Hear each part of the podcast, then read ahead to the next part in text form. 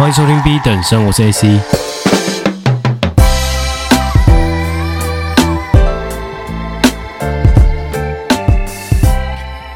最近有听到网络上一些声音说，YouTube 要把整个 Podcast 市场吃下来嘛？那这样的意思就是说，Podcast 原本它是一个比较相对去中心化的平台，所以它不会有平台的分润嘛。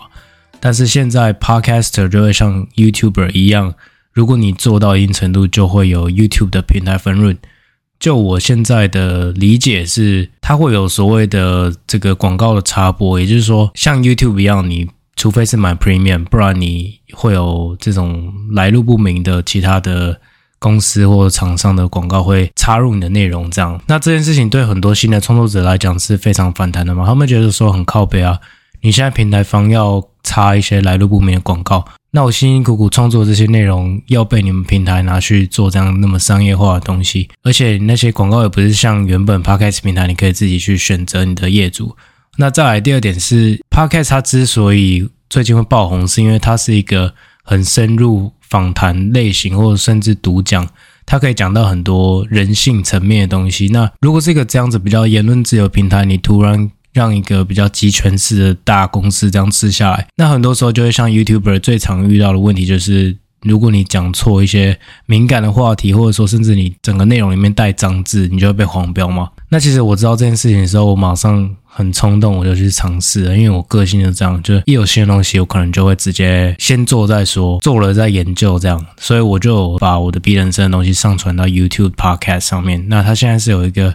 专门给创作者做的一栏 video podcast，结果上传三四次都没有成功。我在想是他后面的审核机制没有审过我的内容，不知道是我标题下太靠北，还是我讲的议题比较敏感。那像很多在做 podcast 的人，他可能跟我一样，比较敢在这种声音经济里面谈一些比较敏感的议题，甚至可能说是非主流，然后政治不正确的东西。但这就是很多听众现在想听的东西，因为。你太假的东西，你在媒体上、传统媒体上，甚至 IG、Facebook 上看一大堆了。你到一个新的平台，你听人家讲话，你就是要讲一些自己的想法、观点嘛。所以我不知道这件事情长期来讲是对还是不对，但我们就让市场去验证嘛。因为很多时候，大型公司它出一个新的产品服务，它只是做一个测试啊。那我就抱持一个开放心态嘛，也不见得一定是坏事。那。就看未来怎么样吧。那我们上集有承诺大家来做 Q&A 的回复，所以今天来看一下我们几个留言。好，第一个留言独到见解，不留俗又合听众胃口。C 一一三四四六六 yy，恰到好处的语调，精致合宜的内容，很棒哟。然后他放一个爱心的 emoji。那这个真的算是一个花式吹捧啦。如果杭州亚运有一个主题叫做花式吹捧的话，我看你应该拿个两面金牌了。好，下一个看待事情的角度很有趣，也是留五颗星的。需要 X 的 Dennis，我不知道你要 X 到底是什么 X，但希望是一些正常的东西。呃，我们是一个精致合一的平台嘛。上一位听众讲的。好，那他说被朋友推荐来听，意外的觉得不错。那代表说我有触及到朋友的朋友圈嘛？这感觉算是一个好现象。那感谢你朋友推荐，你朋友到底是哪位？好，下一个 Peach J I E。逻辑清晰，叙事方式明快利落，每周日准时收听。然后他放了一个水獭的 emoji。好，那这一看就是身边的人啦，感谢大家的支持。那真的我知道身边那几位固定会在听完马上给我回馈的那些人，我真的是放在心上。那也谢谢你们一直以来都给我建设性的回馈。如果说听到哪个段落啊特别有感，都会直接跟我讲。那有一些需要修正的地方，也都会直接很坦白、不客气的直接告诉我。这就是我需要的，好吗？因为我们的整个理念就是希望可以打造一个很公开、很透明，提出一些大家不想提的议题的这样子的一个分享平台嘛。这就是我当时创立读书会还有 Podcast 的一个初衷嘛。所以希望大家还是可以给我多指教啊。我也不是说就是已经很完美还是怎么，我其实就是在学习的路上。那路途中也收到大家说，哎，可能过得很迷茫，或者说最近过得很 confuse，甚至可能在工作上、职场上遇到一些瓶颈等等的。那听我 podcast 会有一些小小的解惑，我觉得这样子的声音，我都是对我来讲是非常温暖，因为我觉得可能平时也不会跟朋友聊太深吧。那我拿着麦克风就是把大家当朋友这样，那所以还是很感激大家啦。那下一位，身为一个学生，讯息量让我的 CPU 过热。Sean 点底线点一零一一，在一个充满垃圾讯息的时代，有一个这样的主播真难得。好，非常感谢 Sean 的回馈。那真的是大家都在给我花式吹捧，哎，就是没有人真的在问问题。我那时候在开 Q&A 的时候说。大家还是问一些问题，哪怕是很日常的东西也好，也不用到真的非常深入。不过，我是希望可以跟大家透过 Q&A 去慢慢聊天啊。那还是感谢 Sean 你的回馈。下一个他是放一个举手的 emoji，叫做气炸马铃薯。为什么科技发达的时代却让人和人的距离越来越遥远呢？好，终于有一个像样的问题了。那这样子的问题，其实带到我前面讲的非常多关于 Lonely Economy，还是说跟 Tinder、跟 Social Media 相关的主题。其实我的频道里面很常带到这样子的议题嘛。那为什么科技这样蓬勃发展的时代，却让人跟人越来越遥远呢？其实这个问题问的真的是非常好。当我们选择越来越多，我们却不会珍惜每一个我们手上得到的东西。也就是说，我们今天无论是朋友之间好了，朋友的选择权也越来越多嘛。现在我们很容易可以交到网友嘛。那在一个这样可以轻易交友的时代，当我们约出去一个饭局。好比说我们在餐厅吃饭好了，我们真的有花很多时间真心的交流吗？还是说我们同样都是低头族，然后科技冷漠，大家都在玩自己的手机？其实我现在跟人家出去，我就是倾向我的手机屏幕滑动的那一面，我会朝着桌面，也就是说我今天会把手机盖着。当然我不会要求跟我出去的朋友也要这样做，但是我尽可能的在那短短哪怕就二十分钟，哪怕就两个小时，我也要。用最真诚的方式去聆听你，或者说甚至跟你交流，因为我觉得我们的时间就很少，那我还要分散注意力到手机屏幕上的三四十个人身上，然后我再用一个非常不专注的方式在跟你见面，那我们这一场见面的产值是非常低的，对吧？所以这可能是比较少人去关注的一个方面。那再来两性议题。也是我很常带到的东西。当今天我们交友软体打开来，社交媒体打开来，我们有一堆选择的情况下，选都选不完。那个 IG 讯息栏打开是他妈的跟那种大型科技公司 Facebook、Amazon 公司的执行长啊，那马克·祖克伯早上可能要回复几千则 email 那种感觉一样，你知道？就是当我们今天那么资讯爆炸，然后我们有那么多选择权的时候。我们并没有办法专注的投入在一段感情中。我们在，好比说，我今天认识了一个新的女孩，我今天认识一个新的女生，那我们出去交往、出去约会，然后我随时会一直在提醒我自己说，哎，会不会其实我遇到下一个更好呢？会不会其实？它能够带给我更不同、更刺激的感受呢？当我们这个时代年轻人一直面对有新的可能性的情况下，我们又在提倡多元，我们又在提倡 “You only live once”，你要就是好好把握人生，所以你应该多去尝试不一样的东西。那你为什么要安定下来呢？这样子的一个社会风气下，再加上刚刚提到的所有科技的发展、科技的进展。你们知道，科技始终来自于人性啊！无论是懒惰的东西，无论是色情的东西，无论是让人可以接触到更多可能性，只要有人类的需求，科技就会往那个洞去塞，它随时会填补我们人性上的那些缺陷。也就是说，今天。我们贪婪，科技就会照着我们的贪婪去发展。我们今天怠惰，那科技一样的会发展出很懒惰，让我们很懒人，像我们随便手指一点，食物就送到我们门前的产品嘛。科技的演进就是这样子。那我们要做的事情就是 B 等生 Podcast 的主轴，我们要有觉察的心态，我们要框架外的思考。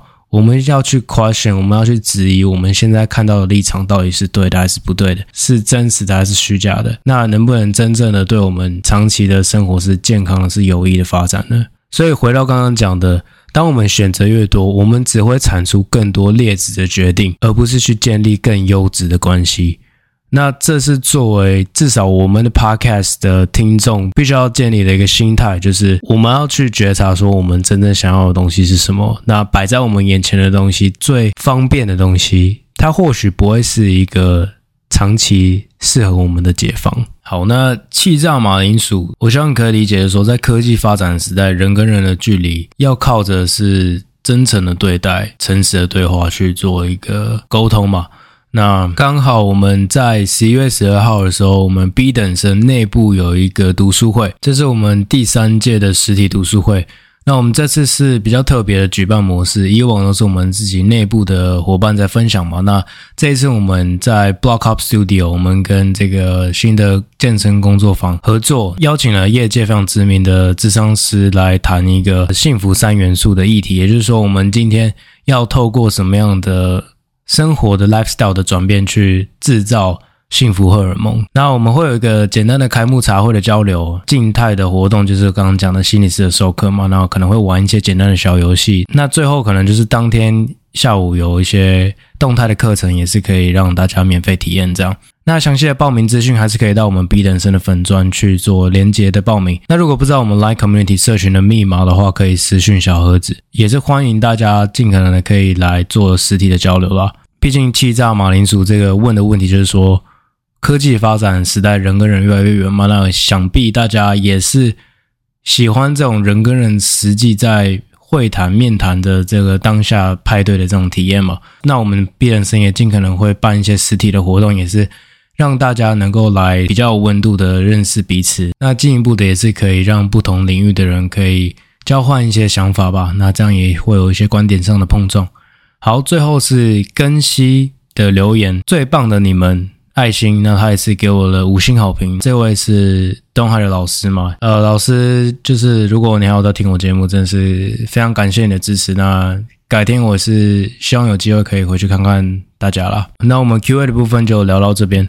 上一集节目我们是做生存的十二条法则的书评嘛？那因为这本书对我来讲是非常重要啊，我也认为对所有的 B 等生听众们都可以。从这本书得到非常多的收获，所以我打算做成上下两集。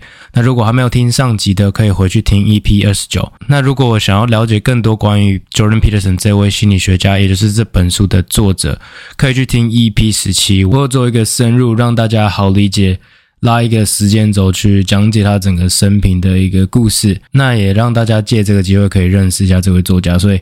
EP 十七跟 EP 二十九，大家可以回去听一下。那我上面那集是用十二个章节去做一个分享嘛，那刚好讲到一半，所以今天是从第七个章节来去跟大家分享。第七个法则叫做 Pursue what is meaningful, not what is expedient，追求有意义的事情，而不是去便宜行事。那这个法则，我其实思考了非常久，因为我觉得他在讲的东西是在对那种。人生非常陷入虚无主义的状态，也就是说，他不知道自己的人生生下来到底要干嘛，他没有办法完成自己的使命。那每天就是用一种非常没有自信的方式去看待自己，然后会觉得说好像活下去没有太大意义等等的这样子的人去做一个对话。因为我发现说，其实有的人他，尤其在我身边，过得非常的迷茫，但是他的迷茫并不会造成困扰，也就是说。他今天无所事事，但是他不会觉得说很焦虑，还是受身边的人的这种不同的眼光看待怎么样？他就是 I don't give a fuck，真的是写在脸上这样。那我最近也刚好有跟一个朋友聊，他就是大学四年都跟在我身边，然后我是一个做事情很有计划性的人，然后。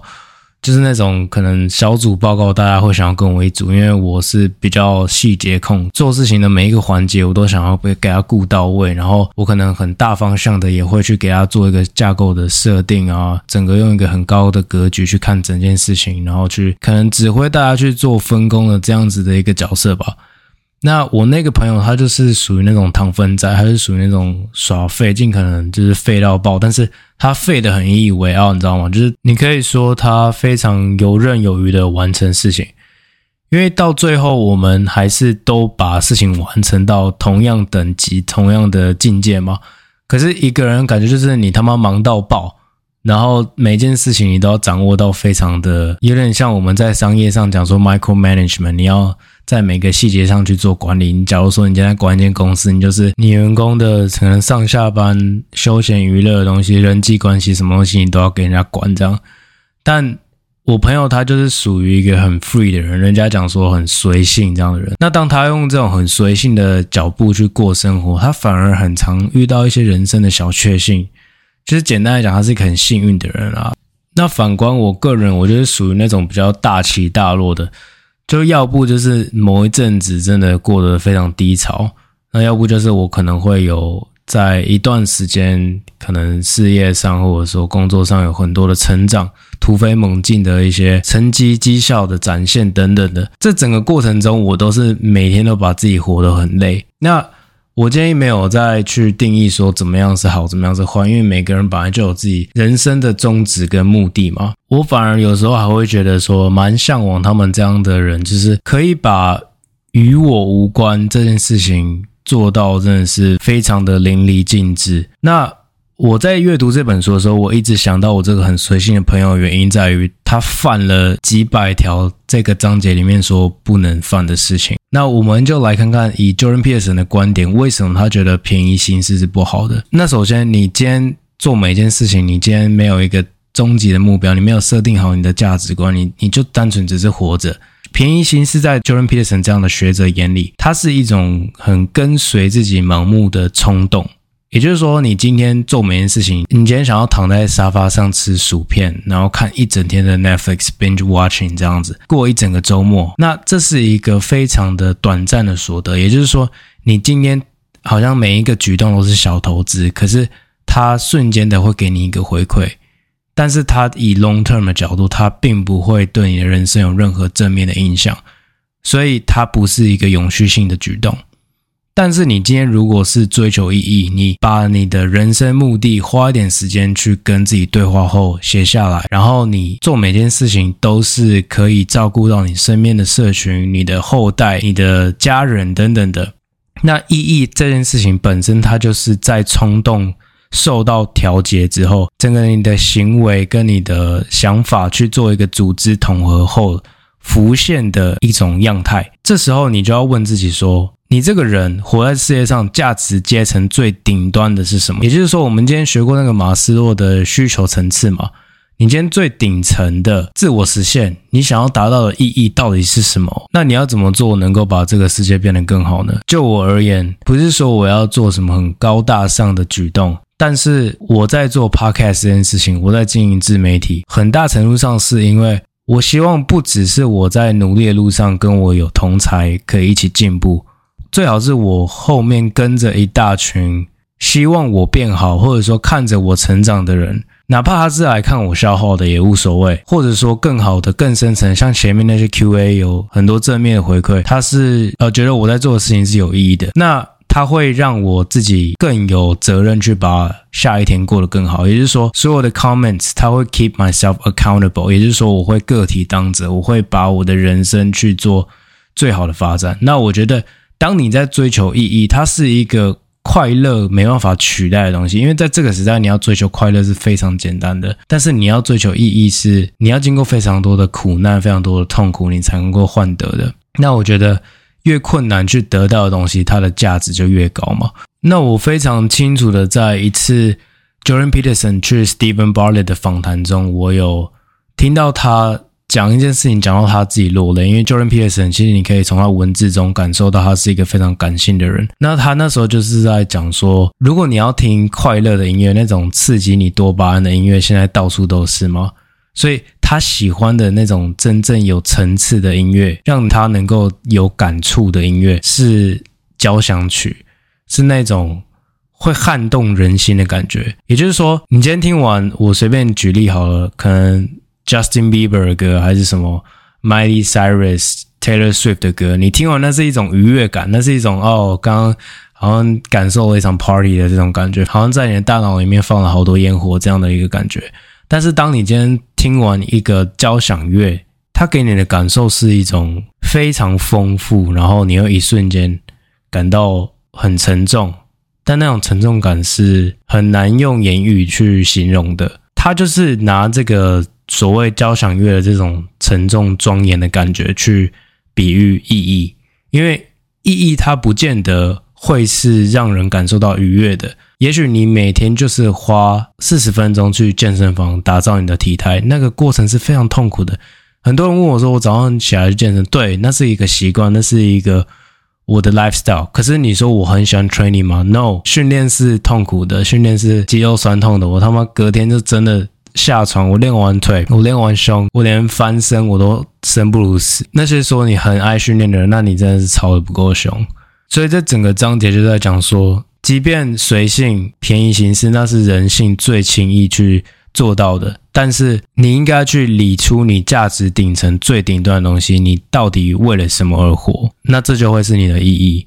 好，那下一个章节是 Tell the truth or at least don't lie。Jordan Peterson 曾经在媒体的访谈说到，这是十二个法则中他自己最难执行的东西。所以他这个章节在讲说，你要讲实话，或至少不要说谎嘛。因为这件事情是这样子的：假如说我们今天地球上有八十亿个人。然后我们活在一个完全诚实的社会，所有人全部都他妈的讲实话，那这个世界会有很多灾难，因为每个人都会冒犯到对方，大家的生活模式不一样，大家都看别人不爽。我们没有保留那一点点的暧昧不明的话，那其实是很混乱的。所以这有点像是我把《星际效应》里面的那个。那个 TARS 一个机器人，你可以去人工智慧的调整它的诚实程度吧。所以我觉得我们人与人之间会有一个那个 percentage，大概九十 percent 以上。但是如果太低，大家都开始用谎言欺瞒的话，那这也会是一个非常反乌托邦的世界。所以人跟人之间就是会有那么一点点的模糊地带。所以我个人认为，我对整件事情的解读就是。Tell the truth，说实话嘛。那你要 tell your own truth，你自己的价值观，你一直以来你坚信的事情是什么？包括我现在在做节目，我就是把我相信的东西说出来。那当你能够把价值观去做一个完全的体现，你的想法跟你的行为慢慢的去形塑一个一致性的时候，那这就会形成你个人的文化。所以很多人在讲说，哦，我的影片、我的贴文，或者说在路上看到什么照片、什么文字等等的，会说，哎，这好像你哦，这跟你风格好像哦。那为什么我今天不是什么名人 KOL，人家会说什么风格跟我很像的点，就在于我的个人的一致性，我一致性很高，我做的事情、我讲的话、我头脑里面的想法。它是连成一条线的。那当你能够对自己真正的诚实，你都能够信任你自己了，你才能够对别人诚实。所以在对别人诚实之前，你要先问自己：你信任你自己吗？那如果答案是否定的，你可能要好好去审视一下你的价值观到底是什么。好，那下一个章节叫做 “Assume that the person you are listening to might know something you don't”，也就是说，在聆听对方讲话的时候，你要去假设他知道一些你不知道的事情。我们活在一个非常自满，然后很多自恋型人格的人出现的一个时代。那这这整件事情是为什么？你可以回去听我那个毒鸡汤那几集也有在讲。如果今天我们在一个大家都能够发言，大家都可以是媒体的时代，百家争鸣，那我们作为乐听人，或者说不要讲说我们在媒体上去接受别人内容，我们人跟人实际在互动的时候，我们是真心的在。听别人讲话，还是我们在等待我们下一个发言的机会？也就是说，你等你朋友 A 朋友讲完话之后，换 B 朋友，B 朋友讲完话，终于换你了。就是我们出去的饭局，我们是真心的想要去了解别人生活吗？还是这是一个我舞台去展现自己的机会呢？我们很常在人际交往中犯一个错，就是我们误以为我们讲很多事情，那是代表说我们在进行一个有效的沟通。没有沟通，它是一个双向的，它是。你要去慢慢理解别人。那当你在理解别人的过程中，其实他是非常的混乱的。也就是说，你在讲话的过程中，其实你就像在读一本书一样，在梳理你自己的想法。这就是为什么我跟别人对谈的时候，我很常能够去。理出一个新的脉络，或者甚至蹦出一个新的想法的原因，是因为这样。那我觉得这个章节他在介绍就是说，你必须要培养的 art of listening。你要去，我们在心理学上讲说，你在跟一个好比说病患，好比说有心理疾病，或者说甚至不用讲那么严重，身边很不准、很过得很 upset、过得很糟糕的那些人，他很低潮的时候，他真的是要别人去指正说你的生活该怎么过吗？没有，他其实只是需要别人聆听他讲话。所以我们在心理学讲说，这个 active listening 就是说有意识，然后很活跃的去积极的聆听别人。也就是说，你要去回应，你要去复诵他讲的话。那当你能够非常 humble、非常谦逊的去理解别人、去学习别人的知识的时候，那这时候你才是做了一个非常有效的交流。所以，像 Socrates 苏格拉底讲的一句话嘛，他为什么被后人认为是一个非常伟大的哲学家？就是因为大家都觉得他懂很多，但他自己知道自己一无所知。那其实这件事情也是花了我好几年，我才真的搞懂。就是说，无论你是在商业上啊，这种谈判协商，或者说你在两性的来往，甚至是单纯的人际关系，越是话多的，越容易搞砸。我们。东方的智慧就是讲说，沉默是金嘛。因为当你今天在跟人家相处的时候，你在饭桌上，你就是保持沉默。当然，你适当的你要丢几句话。可是我们做业务说，让客户讲七分，自己讲三分嘛。因为你不讲话，别人就会滔滔不绝的把自己的想法丢出来。那当想法丢出来，你就可以看到他的破绽。所以，其实，在那种朋友圈里面不讲话，然后默默在角落听别人垫垫吃三碗公那种，其实是最可怕的。好，那其实我今天是没有想到我会讲那么久，可能是因为回答 Q&A 的部分吧。我想说，就还是要认真一个一个回啦。那第二集就到这边，我之后还会再做一个一个生存十二条法则的第三篇，那大家就可以期待一下，因为剩下的几个章节，我个人认为是。我读起来特别津津有味，因为它更贴近我前面带到的所有两性相关的议题。哎啊，有问题还是真的可以去 Q&A 问一下。我知道大家很喜欢赞扬美颜，但是真的啊，你们有问题都是大家可以多交流这样。好了，下期见，拜。